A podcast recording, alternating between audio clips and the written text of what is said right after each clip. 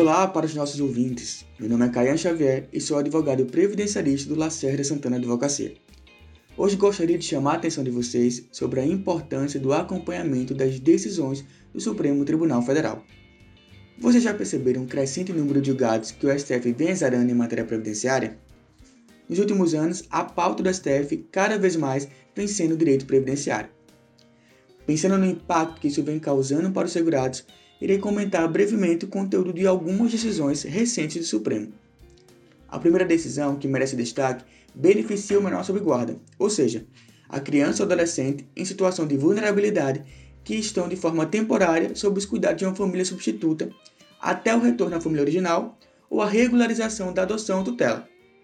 No dia 7 de junho de 2021, acertadamente o STF entendeu que o menor de idade sob guarda deve ser considerado dependente para fins previdenciários.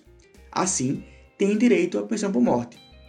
A decisão foi proferida nas ações diretas de inconstitucionalidade 4.878 e 5.083, na qual tinha como objeto a Lei 9.528-97, que excluiu a proteção previdenciária da pensão por morte ao menor sob guarda.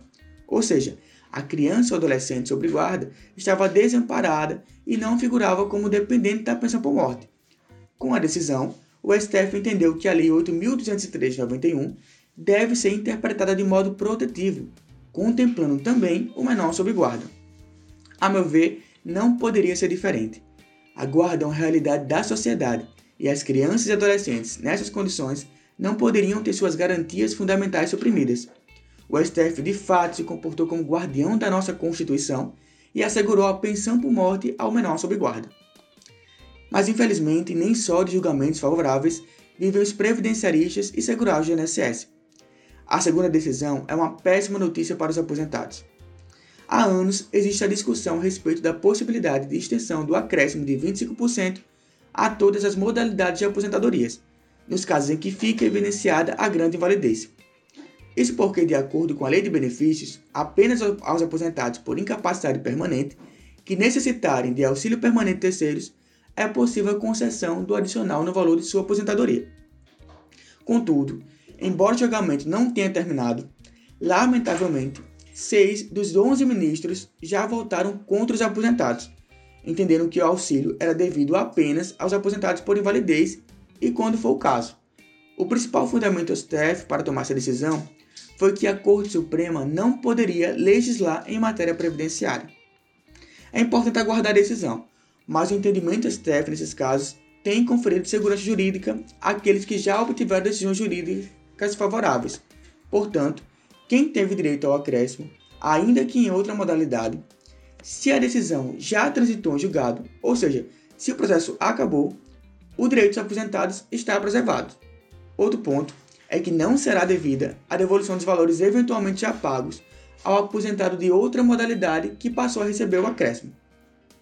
Para os processos que estão em andamento, é importante ainda esclarecer que, se for o caso, deve ser solicitada a gratuidade da Justiça, independentemente da fase processual, para não ter que arcar com, com a sucumbência, ou seja, com os custos do processo.